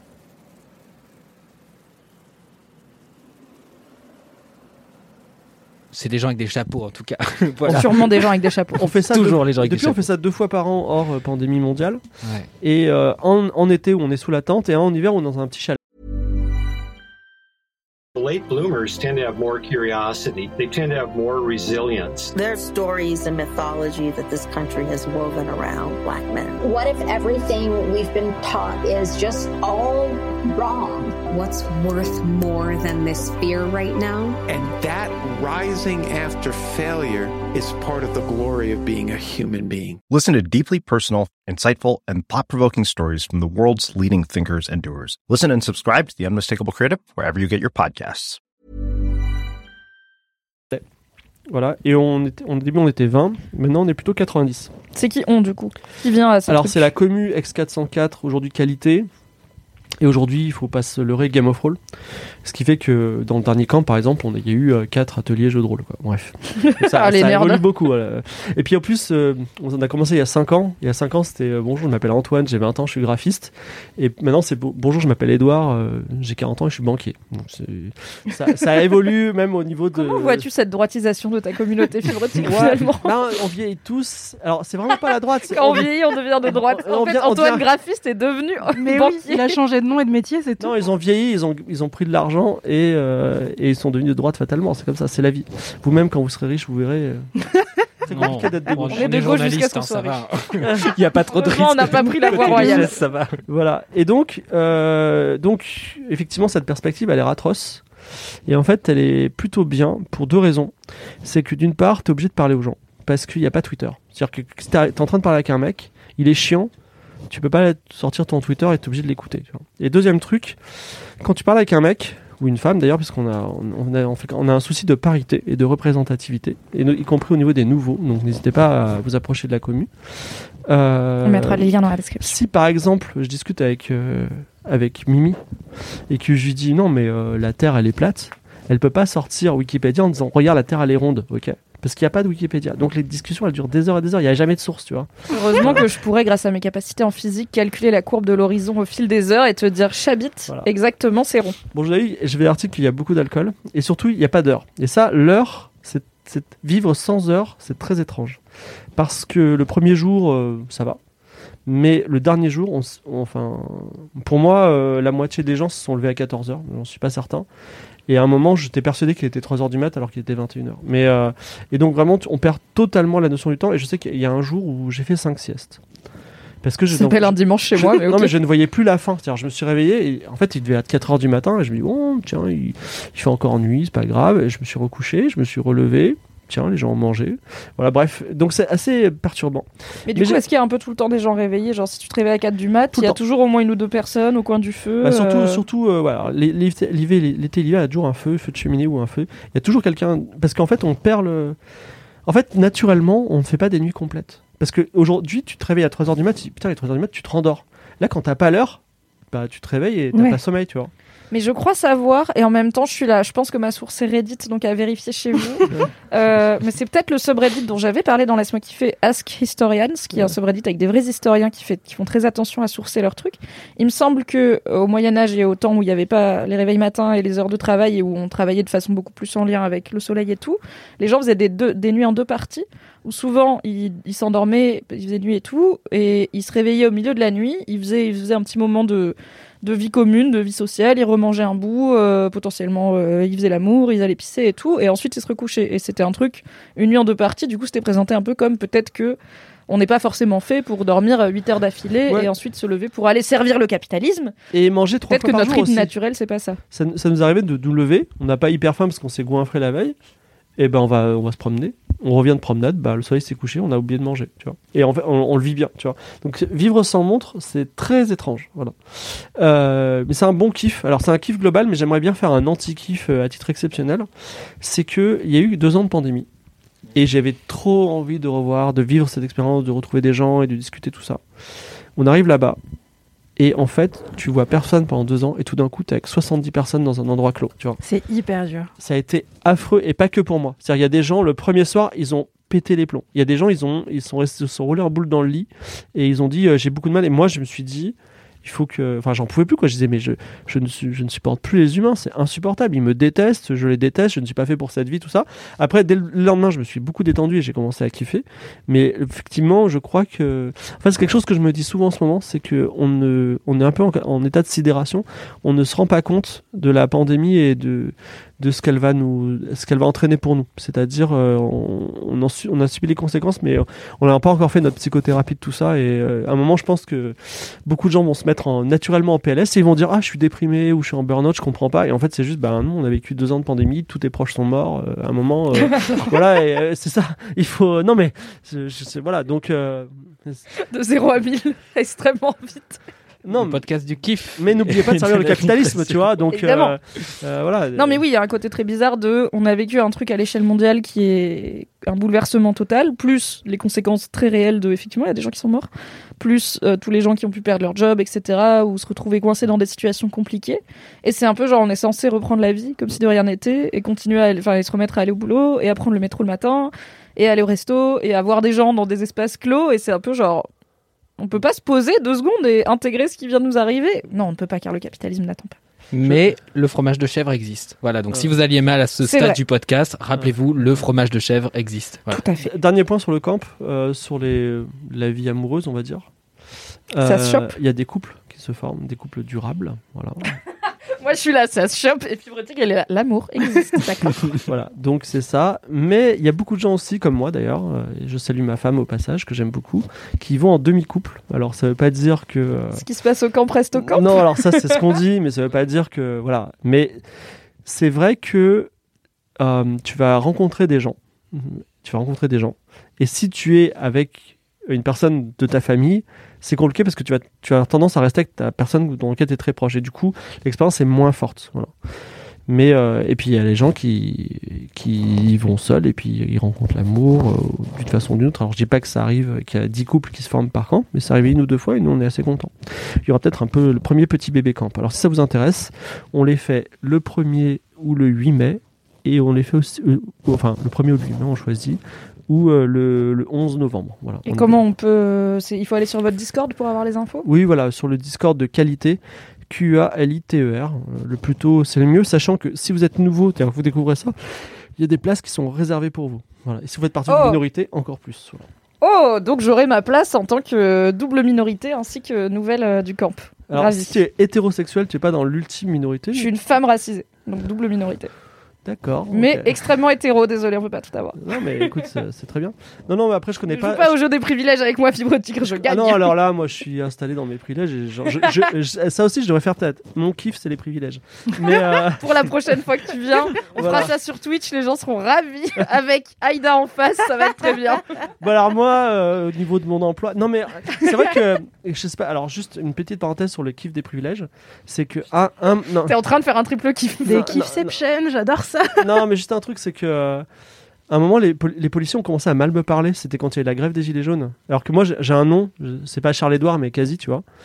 Et, euh, et je me suis dit, s'ils commencent à me parler mal à moi, alors qu'est-ce que ça doit être pour tous les autres, quoi, tu vois? Bah, en vrai, c'était le truc des Gilets jaunes, c'est que ça a fait comprendre à tout le monde que la violence policière existe parce Ouais. qu'elle s'exprimait contre des personnes qui n'étaient pas traditionnellement visées par cette Ouais. violence dans des endroits qui n'étaient pas le lieu, mais en fait, euh, dans les banlieues et pour les personnes racisées, cette euh, violence policière, elle était déjà Ouais. très réelle et Ouais, très euh, palpable. Donc c'est un peu genre, ah, maintenant c'est dans le Ah, c'est 10e comme ça que ça se arrondissement parisien sur des gens qui ressemblent à Fibre Tigre, du coup on va en parler quoi. Voilà, je me suis dit, si, si moi, ils me tapent dessus, alors vraiment, qu'est-ce qu'ils doivent taper sur tout le monde, là, il n'y a, pas de- il y a plus de trucs. Voilà, bon, bah écoutez, merci pour ce triple kiff. Et sinon, j'ai pas un tableau un peu triste, mais le camp, c'est très bien, venez. En vrai, ça a l'air trop cool. Et alors, Mm. question. Ouais. Pour... Alors déjà, combien ça coûte? Alors, ça coûte. Alors, justement, là encore, c'est un sujet de Discord parce que l'âme, il veut que ce soit le moins cher possible. Et moi, je- j'ai 40 ans, je suis riche, j'ai- j'aimerais bien faire un camp Toi, de t'es luxe. Edouard, 40 ans banquier, on prend un spa Ah ouais, c'est ça, mais en plus, il y a des banquiers. Je, je dis, oh, tu sais quoi, on pourrait se faire un, un camp à Euro Disney, tu vois, et à Disneyland, Paris, excusez-moi. Mais non, non, c'est 100 euros par personne, euh, 100 euros par personne pour 3 jours. Ce qui est plutôt très Ouais. réglo. Voilà, c'est ça. Et du coup, question pour les gens comme moi qui se tâtent à y aller, enfin, je me tâte pas à y aller, ça fait deux ans que je dois y aller, mais coco le Covid. Euh, Est-ce que tu me conseilles d'y aller toute seule? Sachant que bon, je te connais déjà, donc c'est un peu triché, mais d'y aller toute seule en mode comme ça, je rencontre. Des... En fait, je suis partagée sur. J'ai envie d'y aller toute seule pour être sûre de parler à des gens et ne pas traîner qu'avec la personne que j'emmène. Et en même temps, j'ai envie de le vivre avec des personnes que j'aime déjà, tu vois, parce que ça a l'air d'être une expérience fun à partager. Bah, toi de voir, sachant que si tu viens seul et que c'est intimidant, c'est sûr. euh, très rapidement, en fait, on va te demander de te présenter devant tout le monde. C'est un petit peu intimidant. Bonjour, je m'appelle Mimi, euh, je fais ça. Et ensuite, euh, tu vas te retrouver dans une équipe parce qu'il faut quand même faire à manger la vaisselle. Et, euh, et en fait, euh, très rapidement, en fait, tu vas avoir un débat sur les privilèges. Par exemple, tu vas t'incruster et tu vas casser des, tu vas casser des têtes aux gens et voilà, ça va vite se faire. Et en fait, l'air de rien, euh, c'est la commu parisienne qui discute un peu, qui aime les podcasts, voilà. Donc Qui aime Game of Thrones, qui Ouais, voilà, j'espère c'est adore. Mademoiselle. C'est ça, voilà. Non, Ok. Mademoiselle, ils connaissent, donc. euh, Oui, non, mais ça, ça marche pour moi. Mais tu vois, pour les gens qui tâtent à y aller, est-ce que tu recommanderais d'y aller tout seul la première fois ou d'y aller accompagné? En fait, quand je disais des demi-couples, le risque c'est que même si vous venez, si vous êtes hétérosexuel et vous y allez avec votre meilleur pote fille, euh, en fait, vous avez tendance à rester entre filles et euh, le soir, ben, vous- je sais pas, vous couchez ensemble parce que c'est des dortoirs par exemple, euh, vous lisez, vous bouquinez ensemble, tout ça. Effectivement, vous faites pas le, truc de mixité, le fait de rencontrer d'autres personnes. Effectivement, vous allez pas faire forcément, vous n'allez pas rencontrer ce gars hyper ennuyeux, mais vous allez aussi ne pas rencontrer ce gars hyper passionnant et trop bien, quoi. Voilà. Donc, moi, je vis l'aventure solitaire personnellement et je la trouve très bien. Je pense que j'emmènerai ma pote Célib et je lui dirai va parler aux garçons maintenant. Et moi je vais aller parler jeux de rôle avec fibre tigre et couper des carottes. voilà, volontiers. Mais après, c'est bien d'avoir quelqu'un aussi. Enfin, rien que pour veiller à ce que ce soit safe. Enfin, t'es avec plein d'inconnus, je me mets aussi à la place de. Ça, je pense que c'est Alors, plutôt ça- encadré. on je a connais une pas du charte tout, donc, euh, de la ah. safitude. Ah bah voilà, trop bien. Est-ce qu'elle s'appelle vraiment charte de la safitude Non, mais c'est charte. euh, Alors, d'ailleurs, le problème de la charte, je vais pas en parler, Mhm. ça, ça a soulevé des tensions. Parce qu'en gros, on- cette année, on a fait une charte en mode euh, pas de propos sexistes, tu te sens mal, tu vas parler à telle personne, tout ça, voilà. Mhm. Et en gros, euh, il y a des gens, dont moi, parce que je suis un sale con, j'ai dit euh, on n'a pas besoin de cette charte. Parce que c'est jamais arrivé. Et en plus, ça sous-entend qu'il y a eu des problèmes alors qu'il n'y en a jamais eu. Et, et en vrai, j'ai réfléchi, j'ai discuté, puisque c'est le lieu de débat. Et j'ai dit, mais effectivement, c'est très bien d'avoir cette charte. Point final. On avance. Voilà. Mais très difficile de se déconstruire quand on a mon âge. Mais tu y arrives si bien. Merci Fibre Tigre. Merci. pour ce- Ça, Merci à ça a l'air ouf comme expérience. euh. De. Mais on fera un séminaire, mademoiselle, un jour au camp euh, de qualité. On arrive à 20, on est que de la meuf. Mais ah, vous devriez, vous Anthony, devriez faire peut-être avec votre commu, la commu Laisse-moi kiffer, un camp. En vrai, ce serait cool de faire des. Mais bon, on n'a pas encore réussi à reprendre les événements, mademoiselle, euh, IRL, à part euh, la, la fête qu'on a fait euh, en août à Paris pour fêter le nouveau site, euh, qui était très cool. Si on y arrive, moi, c'est sur ma liste de. Ce serait cool de tenter ce genre de format parce que donc on a les gros stuff et euh, les one match show qui sont euh, des soirées karaoké géantes et des soirées stand-up et musique. Mais du coup, c'est pas forcément les endroits où tu apprends à connaître les gens. C'est plutôt. Tu regardes des trucs, tu danses, tu bois des coups, tu cries, mais, euh, mais t'as pas le temps de papoter au coin du feu. JDR, mais enfin, vous êtes 20, euh, vous voulez une belle maison au Portugal, face à la mer, et ça, coûte, ça, ça vous coûtera 100 euros par personne. Voilà. On en parlera à Darty, ma foi. Voilà. Merci Fibre Tigre. Merci. Aïda, what is your kiff? Bonjour. Bonjour. Euh, alors, je suis, euh, je suis très perturbée par, euh, par toute cette histoire de vivre sans montre et sans avoir l'heure. J'arrête pas d'y penser depuis que tu l'as mentionné. Parce moi, c'est ma phobie. Euh, des fois, je me réveille au milieu de la nuit et j'ai besoin de savoir quelle heure il est. Genre, je peux pas me rendormir tant que j'ai pas vu l'heure. Je cherche mon portable et tout. Ça me fait, euh, ça me fait très J'adorerais peur. tu être en couple avec toi et je te ferai des farces là-dessus de ouf. Je te dirais, tu sais que chaque fois que tu check l'heure, tu risques d'enlever ton réveil.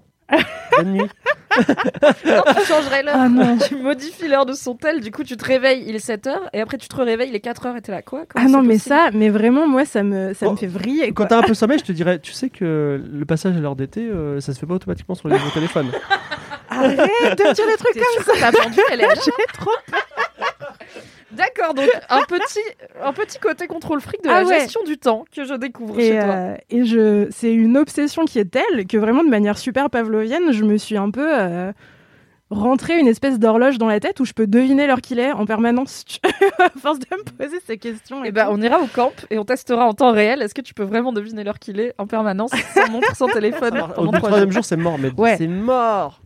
C'est sûr et certain. Mais du coup, je suis super curieuse de l'effet que ça me ferait vu que j'ai cette obsession-là. Je me dis, mais au bout de trois jours, je deviendrai une nouvelle personne. Tu vois, je me découvrirai des nouvelles manières d'être. Euh, bref, un jour peut-être ce sera mon kiff On espère. de casser toutes les horloges de chez moi. Euh, mais donc mon kiff.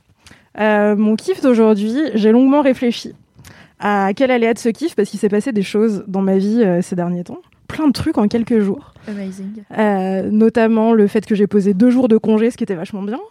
Euh, je suis allée voir Lalaïs, mon idole, en concert, mais j'en ai déjà parlé des heures dans ce podcast. N'hésitez pas à follow Aitremadea sur Instagram car il y avait des stories. De. Absolument, c'était un moment merveilleux.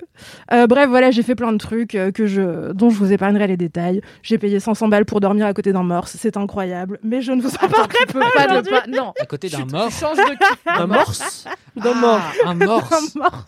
Non, il faut que tu. Je suis désolée, on va faire. Cet épisode va être long. Ok, bonjour. Cuida. Je voulais vraiment, ouais, un morse vivant, mais il y avait une vitre entre nous quand même. Un morse Ah, vivant. c'est c'est pas genre les, collé, les zoos et les parcs naturels où tu peux dormir euh, dans l'enclos, mais Ouais. protéger évidemment des animaux. Je veux trop faire ça. Il y a un truc avec des loups euh, dans les Pyrénées. Je veux trop Mais- dormir Mais dans oui. les. Même non, il y a un truc avec des ours. Je veux dormir dans l'enclos des ours. Oh mon dieu, mais même avec un Bernard l'ermite, je refuse quoi. Enfin, Ah bah, écoute, c'était terrifiant, je m'attendais à ce que ce soit trop bien, et en fait j'avais juste trop peur. Un morse c'est super gros, mais bien sûr que et c'est il gros. se frottait à la fenêtre. Mais qu'est-ce que t'attendais Il me faut un peu de contexte. Elle quoi se, elle se réveillait à 11h du soir et en fait il y avait le morse qui la fixait sans bouger. tu sais, à chaque tu lui fois. disais, il est quelle heure? En fait, j'ai juste fait une paralysie du sommeil. Tout s'explique. Alors, vraiment, le titre de cet épisode va être J'ai payé 500 euros pour dormir avec un morse. Et le, Et ce le n'est pire, pas mon c'est que c'est vrai.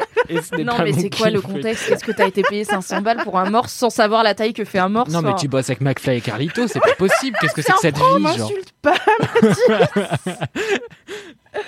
Euh, ok, on va faire une, euh, un épisode long. En vrai, je m'étais dit peut-être que je vais garder ça pour genre un Twitch ou un truc comme ça. Ah, si tu veux. Alors, si tu veux, on tease et on dit que le 15, que j'ai, oui, le 15 décembre, c'est Laisse-moi kiffer sur Twitch. Et je peux vous garantir que Aïda parlera. ah non, attends. Oui, si, c'est bon. Ceci dit, j'ai un truc improbable à confier aussi. On avait dit qu'on en parlerait sur Twitch, donc on a déjà Très bien, deux ok. Rendez-vous le 15 décembre sur Twitch pour tous les bails de Laisse-moi kiffer qu'on vous aura teasé. Je compte sur vous pour le noter car j'aurais personnellement oublié. Oublié. Sinon, cher LM Crado, n'hésitez pas dans le chat, vous venez, vous nous dites c'est quoi l'histoire du morse Et comme ça, on saura. Du coup, En passons. fait, j'ai trop peur que ce soit un kiff problématique. C'est des trucs dont j'ai un peu honte, tu vois. Je suis là. Parce ah qu'il y a le truc de zoo et tout. Bah ouais, un peu, tu vois. Donc je suis en mode. purée, On se renseignera, on verra. Du Je coup, ferai mes recherches. passons Bref, sur le morse. J'avais trop envie de lâcher ça et de passer à autre chose. Tu me connais, c'est pas po- je vais te chercher vraiment, c'est pas possible. Mimi est Euh. journaliste. Elle fait bien son travail. C'est Elise Lucen, te lâche pas. Euh, donc mon kiff, euh, mon kiff, ce n'est pas toutes ces choses. Mon kiff, c'est la raison pour laquelle j'ai la gueule de bois aujourd'hui. Et ce sont, ce sont, c'est puisque c'est une chose. mon kiff, c'est C'est l'alcool. Euh, non, mon kiff, c'est euh, les soirées fado. Parce Ah. que hier, je suis allée dans un endroit qui s'appelle Portologia, qui est euh, une, euh, une espèce d'épicerie fine. Un endroit à Paris qui est pas très loin de nos bureaux. C'est un petit endroit euh, où on vend de la très bonne bouffe portugaise, plein de très bons fromages, plein de très bonnes charcuteries, et où on vend du très très bon Porto, notamment parce que le propriétaire de cet endroit a aussi des exploitations de Porto au Portugal. Bref, c'est délicieux. Je vais pas vous faire l'histoire du Porto parce que je la connais pas. Mais en tout cas, tout est extrêmement bon et surtout régulièrement, deux fois par mois, ils organisent des soirées fado. Alors qu'est-ce que Euh, c'est Le fado, je sais pas si ça vous parle, c'est un genre musical portugais. Méga J'allais triste. dire une danse, Méga, franchement. méga triste. Ouais. Ah, un peu euh, des lamentations, quoi. Bah, en fait, c'est. euh, Alors, j'ai appris plein de choses hier soir, du coup, je me rebrand à nouveau dans ce podcast. Aujourd'hui, je suis Aïda 100% des informations. Incroyable Le fado est un genre musical né il y a 200 ans dans les ports du Portugal. Euh, et c'est un genre musical qui a été chanté en premier lieu dans les bordels. Euh, c'était souvent dans les, bah, dans les bordels. C'était des prostituées qui chantaient beaucoup, plein de gens qui faisaient euh, des, petits boulots à droite à gauche. Et, euh, et c'est un genre musical où, en gros, souvent, tu as deux personnes qui jouent de la guitare. Tu as une personne qui joue d'une guitare qu'on connaît tous et une personne qui joue de la guitare portugaise, qui est une guitare toute ronde qui ressemble un peu à une mandoline et qui a plein de cordes. Et une personne qui chante. Euh, Il y a beaucoup, beaucoup d'émotions euh, dans, dans le fado, mais il y a des trucs joyeux. C'est pas forcément super triste.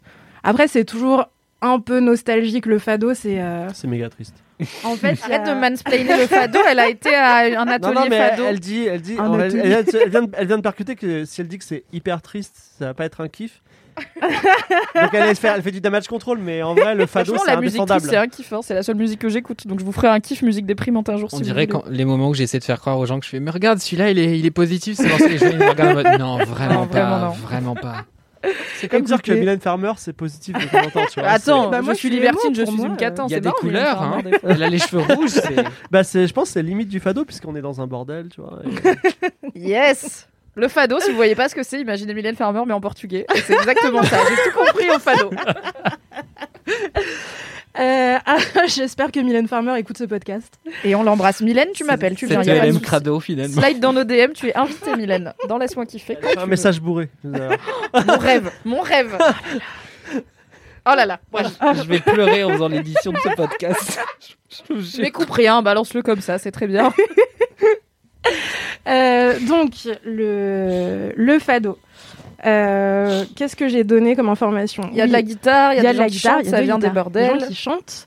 Euh, Il y a effectivement un aspect très nostalgique et très mélancolique dans le fado, mais parfois il y a aussi des fados énergiques parce que c'est des chants populaires en fait. Donc c'est euh, parfois Fibre fait non de la tête trop parce qu'il refuse de me croire. J'y étais hier, j'ai entendu des chansons. Ok, pourtant non, mais de bien Fibre. sûr. Peut-être que c'est parce que je comprenais pas les paroles, car je ne parle pas portugais. Mais en tout cas, il y avait une énergie qui avait l'air positive. Euh, mais oui, en fait, en, en portugais, il y a un mot qui euh, ne se traduit pas forcément en français, qui est saudade. Et, Oh. euh, et en fait, saudade, c'est un mot qui transmet une émotion qui est un peu proche de la nostalgie. C'est un genre de spleen. Je vois ce que c'est. Je vois ce que c'est le fado. Est-ce que Césaria Evo- Evora, ça rentre là-dedans? Non, Césaria Evora, c'est pas, c'est pas vraiment du fado. Ok. Euh, mais après, J'aurais tenté. Le rêve, c'était la seule que j'avais aussi, donc c'est pas ça. je vais, ouais, si vous connaissez pas le fado et que vous voulez en écouter en mode contemporain, il y a euh, Amalia Rodriguez qui fait, euh, qui est très très connue, qui est une espèce de star mondiale du fado. Il y a Marisa aussi qui en fait.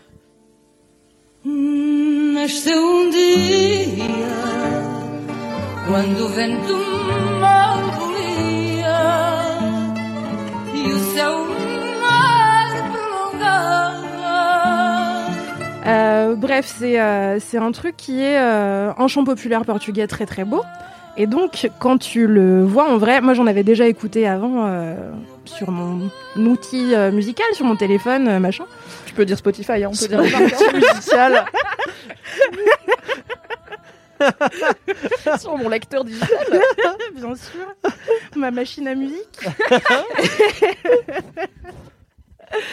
et, euh, et en fait, le voir en vrai, c'est un truc qui est hyper puissant et hyper émouvant. Parce que le fado, c'est un genre musical où en fait, t'alternes vachement entre des chants très doux, qui vont parfois être chantés un peu doucement avec le bout des lèvres, et euh, des chants qui sont très très intenses. C'est vraiment deux secondes trois sur l'autoroute, euh, tu vois, tu passes d'un moment où la personne est là, non, non, non, et d'un seul coup, bam, elle va presque crier, chanter super fort. Et donc, il y a sa voix qui va emplir une pièce entière avec une puissance émotionnelle qui est assez ouf. Vraiment, c'est hyper beau. Moi, j'ai passé la soirée à avoir des frissons partout et à me dire, ah non, ça y est, j'ai le Covid et tout. Non, j'avais juste énormément d'émotions. Est-ce le Covid ou l'émotion? Euh, en plus, Vraiment ma tagline 2020-2021. Cela dit, elle tousse beaucoup aujourd'hui. Hein. J'ai Tout va bien, nous sommes tous testés négatifs. Et, euh, et voilà, tout cet aspect euh, très très intense et très émotionnel dans le, dans le fado. Il y a un truc culturel qui est très fort euh, chez les Portugais autour du fado et chez plein d'autres peuples parce qu'en vrai, vu que c'est une musique portuaire, elle le fado s'est inspiré aussi de choses qui viennent du Brésil, du Cap-Vert. Enfin voilà, c'est une musique qui est très métissée par essence. Et, en fait, c'est donc cette soirée-là, en l'occurrence, qui a lieu à Porto Loggia. Euh, c'est un truc qui a lieu dans un tout petit endroit. Donc en fait, on était à tout péter une trentaine de personnes, à la lumière de la bougie, euh, en train de boire du trop bon Porto et de manger de la petite charcuterie et tout. Mmh, la Et best life déjà. hein. Au milieu de la pièce, t'as une personne qui va chanter des trucs de ouf, qui va te faire passer des émotions de ouf. Moi, j'ai tout le temps envie de pleurer quand je regarde. Euh, là, il s'avère que j'étais avec euh, mon mec et la famille de mon mec, donc je vais peut-être pas pleurer devant ma belle-mère. tu- j'ai essayé de me retenir, mais j'en avais beau, très envie. Je bégaye car je suis fatiguée. Car Et ému. ensuite j'ai bu beaucoup de Porto et maintenant j'ai mal au crâne. C'est peut-être le Covid. hein. Mais non, je suis testée négative, Mathis. Je t'ai fait douter. J'adore, moi, c'est voir je doute une microseconde est-ce que c'est le Covid? Bon, allez, il est 19h, là, on avance. Et, euh, et ouais, non, c'est c'est vraiment un genre musical qui est très beau et c'est un endroit surtout que je recommande euh, si vous voulez aller voir du fado et, et kiffer aussi un peu la culture portugaise. En vrai, que qui est peu mise en valeur, je trouve, en France en Mm. général, alors que pourtant il y a plein de grosses communautés portugaises. Et, euh, et en fait, c'est trop bien, c'est un espèce d'énorme kiff. Euh, en plus, ce qui est ouf avec le fado, c'est qu'en fait, les hum, chanteurs et chanteuses et les musiciens se connaissent pas toujours. Et donc là, ce qui s'est passé, c'est qu'on a commencé avec des artistes qui jouaient ensemble pour la première fois. Et en gros, c'est un truc où tu as un, un répertoire de chansons immense et où en fait, l'artiste arrive vers les joueurs de guitare et leur dit Bah voilà, moi je voudrais chanter sur euh, l'air de telle chanson. Les mecs ils connaissent tout par cœur, ils ont pas de partition, ils sont en mode ouais, bien sûr, je te joue l'air et tout. Et la personne chante les paroles qu'elle veut par-dessus. Donc parfois elle chante le texte original, parfois elle chante des choses qu'elle a écrit ou qu'il a écrit elle-même. Et, euh, et c'est hallucinant de performance. Enfin, t'as des mecs avec des guitares à 12 cordes qui sont là, qui font des trucs de ouf. Fais bien la guitare à 12 cordes. Je vous rappelle que je suis euh, imitatrice de bruit, professionnelle aussi. Et, euh, et avec euh, voilà quelqu'un qui te donne des émotions, qui te fait rire, qui te fait pleurer. Il y a plein d'énergie, tout ça dans une toute petite pièce. Si vous voulez pécho quelqu'un, emmenez-le là-bas, ça marchera très bien. Et, euh, et ouais, non, vraiment, Porto Loggia, euh, bel endroit. N'hésitez pas à y aller. N'hésitez pas à écouter du fado en vrai. Écoute, ça donne très envie. Bah, je pense que Mimi, quand tu as dit Porto charcuterie, C'était un peu plus un argument Elle a que cessé de euh, penser. la musique et les émotions. Mais en vrai, je n'écoute pas de musique, mais quand j'en écoute, elle est forcément déprimante. Donc, peut-être que le fado, c'est ce qu'il me faut en termes de musique euh, portugaise. Et il y a du fromage. Il y a du fromage Voilà. et les gens sont très sympas. Et j'adore le Porto, car j'ai été à Porto et j'ai fait les caves de Porto.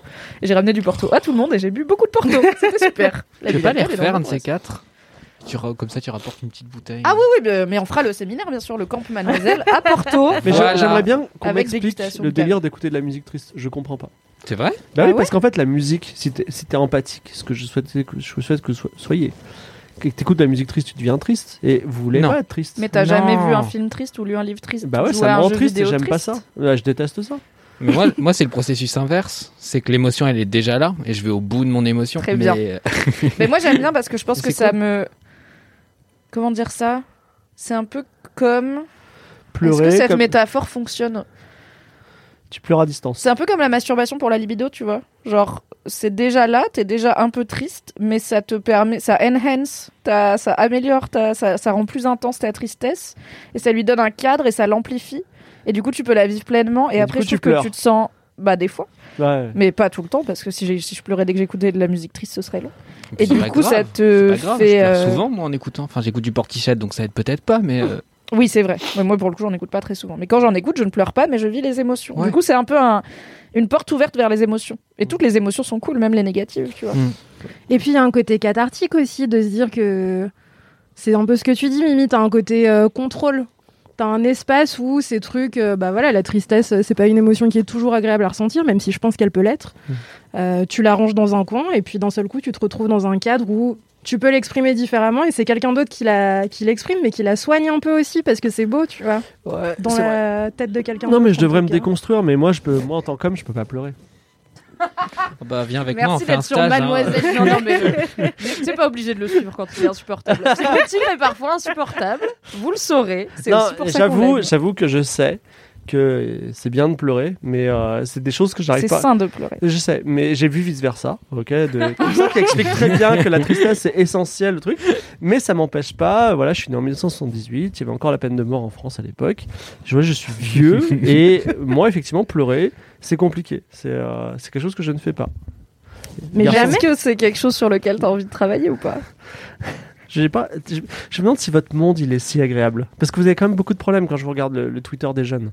Le Twitter des jeunes, Twitter des je jeunes qui parle pleurent, des hommes en phase avec leurs émotions. Ouais, Va non. faire un séminaire avec Fabrice Florent là dans son podcast Histoire de mec et t'apprendras à pleurer, ce sera super. Ouais, je, je sais pas si j'ai envie en fait. Je suis bien dans mon, mon illusion de monde où on pleure pas. Mais t'as pas mal au dos ou je sais pas. Ah si, tu si, complètement. Je, suis au bout de ma vie en fait. non, mais je suis, lu- je Bien suis- dans mon truc, je suis au bout de ma vie, mais je suis bien dans je suis mon lucide que ça pose des gros problèmes dans ma vie, mais le fait est que ça s'auto-alimente. Tu vois, tu te dis, je suis hyper mal dans ma peau, mais j'ai pas envie de changer parce que je veux pas être un autre finalement, tu vois. Et pourquoi pas, je sais pas. Et c'est pour ça qu'on paye des thérapeutes finalement Ouais, pour nous vrai, accompagner sur vrai, ce chemin. vrai, Je ne peux qu'encourager toutes les personnes et notamment les hommes qui nous écoutent à envisager la possibilité de peut-être aller parler à des professionnels pour être la meilleure version de vous-même si vous en avez envie. Mais je crois Mais que c'est déjà c'est formidable. plus de tu vois. 70% de, de meufs, euh, les, les patientes. Des Tout à fait, en France. hein. Tout à fait. Donc il y a un boulevard, allez-y. Payez des, payez des résidences secondaires au psy, ça leur fera plaisir. Et aussi, ça évite, comme dans le cas de plein de couples hétéros, que les hommes prennent leur meuf pour leur psy, qui elles ensuite vont parler toute la de charge ça émotionnelle. à leur propre psy et qui donc payent le double de séances car elles payent aussi pour leur mec qui ne veulent pas y aller. Mais si on fait Comme, compte li- commun, comme dit le finalement. dicton, on va voir des psys pour les gens qui ne vont pas avoir des psys. Et c'est pas toujours faux. Tu m'as aussi appris un autre dicton, c'est quand tu te dis, est-ce que je devrais voir- avoir un psy, c'est déjà trop tard. Bah c'est déjà oui. Mais la réponse est toujours oui, c'est ça le secret. Un jour peut-être, Fibre Tigre, tu viendras faire ta psychothérapie dans Laisse-moi kiffer. C'est vrai, c'est vrai, il faut. Merci pour ce kiff fado qui donne très envie d'aller boire du porto et écouter de la musique triste. Aïda. Merci à vous de m'avoir écouté. Mon kiff encore une fois, vous le savez, je vous ai prévenu il y a deux épisodes, si je calcule bien. J'ai passé un week-end pour mes 30 ans avec plein d'activités et je vais toutes vous les raconter. Et comme je n'ai aucune patience, j'ai décidé de commencer directement par, enfin de faire en numéro 2, c'est-à-dire maintenant, probablement le truc le plus dingue et le clou du spectacle de ce week-end qui était très bien à tous les niveaux. Puisque mes amis m'ont emmené dans le 16e arrondissement de Paris, dans un hôtel particulier. Gogo Dancer. Hein Des gogo danseurs, c'est ça? Non, pas de gogo danseurs, mais des costumes et des gens professionnels du spectacle, des intermittents. Car nous avons été à Fever Murder Mystery, qui est l'un des premiers théâtres immersifs à se faire en France. Si vous êtes aficionado de Laisse-moi kiffer depuis le début, vous avez déjà entendu parler du théâtre immersif, puisque Fabrice Florent avait beaucoup parlé de Sleep No More, qui est un grand théâtre immersif à New York, qui avait beaucoup de succès, qu'il avait fait, qu'il a fait trois fois, je crois. Et on en avait parlé aussi avec Patrick Beau, dans je sais plus quel podcast de Mademoiselle, puisque lui aussi l'avait fait. Théâtre immersif, en gros, c'est tu rentres dans un lieu, le lieu, c'est la scène. Donc là, l'hôtel particulier, c'est la scène. Il n'y a pas une scène, c'est le lieu entier. Tu peux naviguer dedans et tout. Un peu comme dans un escape. Et il y a des acteurs et des actrices qui sont en personnage, qui sont en costume, et tu as une histoire qui se présente à toi et qui se déroule en suivant les acteurs et les actrices et en naviguant dans le lieu et en trouvant des éléments et en leur parlant et en enrichissant l'histoire. Donc c'est pas exactement comme une escape puisque tu peux pas avancer si t'interagis pas avec les comédiens et comédiennes, donc il faut vraiment le faire. Et euh, c'est pas vraiment du théâtre puisqu'il y a de l'interaction et que t'es pas juste en train de regarder des gens faire des trucs. Là, du coup, c'est Fever qui organise Murder Mystery à Paris. Je vous lis le pitch. Automne 1948. Dans un hôtel particulier et extravagant du 16e arrondissement, une soirée d'anniversaire privé bat son plein. Mais la fête sera de courte durée. Juste avant le dîner, un membre de la famille est sauvagement assassiné. La tension éclate, les voix se lèvent, les doigts sont pointés. C'est là que tu entres en jeu. Endosse ton manteau d'enquêteur et reçois... et- ah Endosse ton manteau d'enquêteur et rejoins l'inspecteur Lavis pour une expérience de deux heures digne des grands films noirs des Trente Glorieuses. Plonge dans un roman policier grandeur nature et tente de résoudre ce crime énigmatique qui se déroule devant tes yeux. Utilise tes talents de Sherlock pour interroger les suspects, rassembler les indices et démasquer l'auteur du meurtre. Une expérience immersive dans un magnifique hôtel d'époque où le danger rôde à chaque instant. Parviendras-tu à mettre la main sur l'assassin? Donc nous on arrive dinguerie. On est quatre, nous, moi et mes potes et mon mec. Et il y a, je dirais, une quarantaine de personnes qui sont là avec nous. Donc ça fait un peu de monde euh, dans un hall d'hôtel particulier. Bien évidemment, tout le monde est masqué tout, sauf les comédiens. On arrive, et là, il y a cette famille. Donc, euh, il y a plusieurs membres de la famille qui sont des comédiens et comédiennes habillés en tenue d'époque. Euh, ça pose un peu les personnages. On voit qu'il y en a un qui est un peu... qui est un peu nazi concrètement c'est ce qui se passe enfin un peu collabo. Euh, il y en a une qui est la meuf un peu femme fatale et tout. Il y a un côté très Cluedo euh, dans le l'esprit et l'esthétique. Ils s'engueulent et, euh, et donc il y a un des membres de la famille qui est mort à son bureau avec une balle dans la tête suicide assassinat on ne sait pas trop que s'est-il passé et tout le but, une fois que cette intro est finie, on a un petit livret où on peut noter ce qu'on découvre et où on a un petit résumé de qui est qui parce que quand on est comme moi et qu'on n'a pas la mémoire des prénoms, c'est un peu comme dans les pièces de théâtre, des fois il faut revenir au début euh, de la- de la- du livre pour avoir euh, qui est qui. Et ensuite, on est livré à nous-mêmes. Baladez-vous, parlez aux gens, parlez aux comédiens, essayez de et observer, fouiller et essayez de comprendre qui a tué la personne et pourquoi. Vous êtes combien en tout? À, à part le groupe, petit groupe que t'as donné? Je pense qu'en tout, on était une cinquantaine de attending. Euh, donc, euh, la, on se marche pas trop. se- Il y a du monde, mais on se marche pas dessus. Et surtout, on a, moi, j'ai eu le temps de parler avec quasiment tous les comédiens en tête à tête. Euh, Enfin, en tête à tête, il y avait des gens autour, mais c'est pas genre, ok, bah, on est tellement nombreux qu'on n'aura pas le temps de tout faire et qu'on va être frustré et faire la queue, quoi. C'est, t'as toujours des endroits où aller, donc c'est un grand hôtel particulier. Je crois qu'il y a au moins trois étages qui sont accessibles. Chaque étage, t'as des chambres, des salons, des machins. Et en fait, les acteurs et actrices à la fois euh, répondent aux questions des gens, donc en, en restant tout le temps en personnage et tout, euh, mais aussi parfois ils jouent des scènes où euh, du coup bah il y a, il y a quand même des choses qui se passent. Par exemple, à un moment je voulais parler à un des personnages et en fait il m'a dit euh, pas maintenant et il a commencé à descendre l'escalier et il y a son frère qui lui a couru après. Ils ont commencé à s'engueuler dans l'escalier et du coup tout le monde regarde parce qu'il y a des informations qui sont du coup données par leur dialogue et euh, par le fait que euh, bah, je sais pas leur sœur elle est pas dans la pièce donc ils parlent d'elle parce qu'ils savent qu'elle est pas là mais il faut pas qu'elle elle le sache donc après tu peux aller lui dire et la meuf elle va réagir à ce que tu lui apprends enfin c'est très très interactif il y a un côté voilà, un murder mystery, c'est des, des, choses qui se font. Euh, Je sais que notamment euh, Clémence Boyer euh, de Game of Thrones et ex Daron de Mademoiselle, enfin ex rédac chef de Daron sur la verticale parentalité de Mademoiselle, une phrase plus compréhensible et très murder mystery, jeu de rôle Cluedo en, en taille réelle. Et du coup, c'est vraiment trop marrant. Alors le, le budget prod est ouf, vraiment déjà le lieu, ouais, l'hôtel particulier dans le 16e, j'étais là. C'est légal ça à Paris comme euh, type de bâtiment, d'accord Les costumes sont top, le décor est vraiment bien fait, donc il y a un côté immersif qui est cool. Enfin, c'est du théâtre immersif, donc c'est mieux. Et, euh, et bah deux heures ça passe hyper vite parce que vraiment tu cours partout, tu parles à tout le monde. Et puis du coup après on se réunissait, on était là, ok moi j'ai appris que la cousine machin, oui ok mais moi j'ai le truc et on essayait de se donner nos infos, mais il y avait tout le temps des trucs qui se passaient. Donc on était là, attends ils s'engueulent là-bas, on va aller écouter, attends moi j'y vais, je vous raconterai, faites le tour de ce que vous vous êtes dit et tout.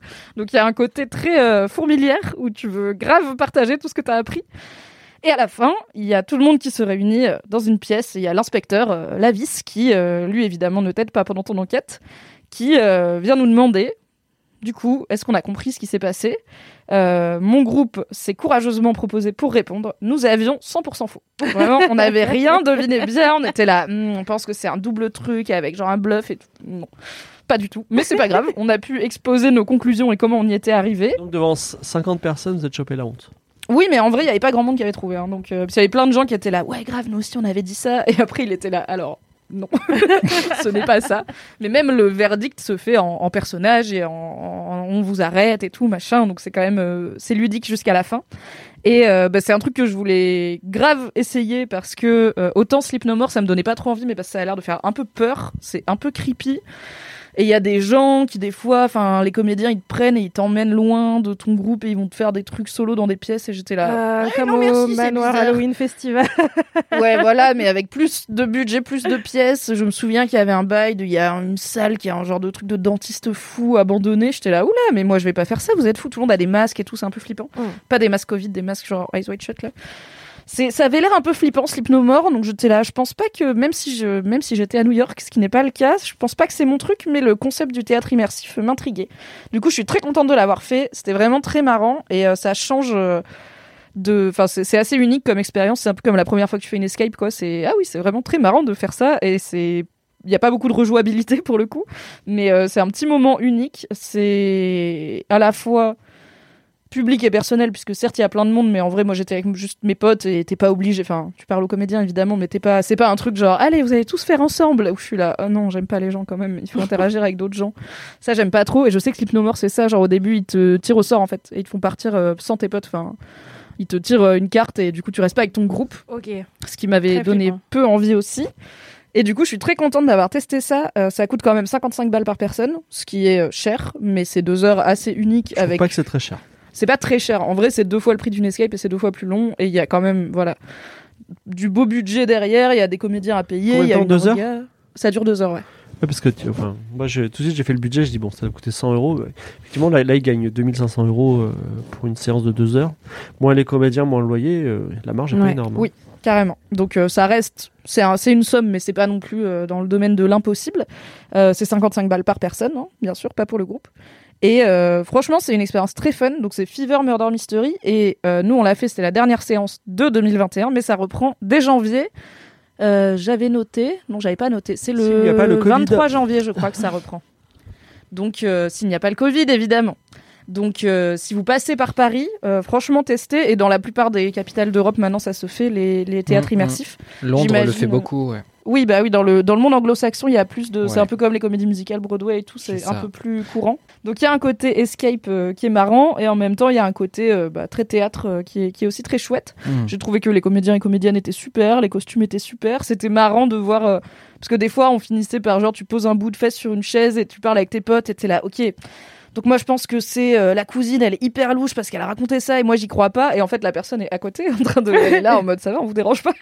Mais elle reste en personnage et elle fait comme mais elle interagit quand même. Enfin elle nous a vraiment dit ça va je vous dérange pas de me soupçonner alors que j'ai rien fait. Enfin comme si c'était une vraie personne euh, à côté de qui des policiers disent je pense que c'est elle la coupable. Donc c'est marrant ça t'oblige un peu à réfléchir à, à rester dans le jeu quoi. Voilà c'était très marrant Euh, c'est Fever Murder Mystery et euh, si vous avez l'occasion franchement essayez. C'est ultra fun. Ça bravo aux comédiens. et comédiennes Trop bien. est-ce que c'est la fin de cet épisode de Laisse-moi kiffer? Ça y ressemble. hein. Est-ce qu'on s'est tout dit? Est-ce qu'on a d'autres choses à se dire? Ah, on aura toujours d'autres choses à se dire. Est-ce qu'on peut savoir le- la fin de Gone? Non, on ne peut pas savoir la fin de Gone. Vous irez lire Gone, ou vous irez googler, ou vous irez en DM sur le compte Instagram Laisse-moi kiffer. Et si vous êtes sage, peut-être que Mathis vous racontera la fin de Gone. De- Demandez-moi un DM Insta, euh, voilà, juste pour me suivre au passage. Voilà. Tout à fait. Et tant que vous y êtes, allez suivre Fibre Tigre sur Oh là partout. Instagram. Twitter, Twitch, YouTube. What else? C'est le meilleur cadeau qu'on puisse me faire. Oh, Et, vraiment, si vous voulez me faire un beau cadeau, vous créez plusieurs comptes et vous me, vous suivez de plusieurs comptes. Non, mais c'est vrai. C'est toujours le moment où ça devient capitaliste immédiatement. quoi. C'était N'hésitez mignon pas. pendant un temps. Merci beaucoup à tous les trois d'avoir Merci. été là. Merci. cher LM Crado, Merci. d'être toujours fidèle au poste chaque jeudi. On se retrouve la semaine prochaine pour un nouvel épisode. Je vais vous faire le petit topo si vous voulez être dans Laisse-moi kiffer finalement. Si vous voulez envoyer un commentaire écrit ou une dédicace écrite, ça se passe sur Apple, Apple Podcast, Podcast. avec 5 Cinq étoiles. Yes Pour les messages boubou, les messages réré, les messages Bourré. et pour les jingles audio ou les dédicaces audio, c'est aussi possible. Ça se passe soit, comme on l'a eu aujourd'hui, quelqu'un de très studieux qui nous l'a envoyé à laisse-moi kiffer at mademoiselle.com, une adresse mail qui fonctionne, soit en DM sur le compte Instagram at laisse-moi kiffer, on survivra aussi. Des gros bisous, prenez soin de vous, soyez Bisous. heureux, kiffez la à vie, tous. et à la Kiff semaine comme prochaine. coff. Kiff comme coff. c'est horrible. Bye bye Bisous.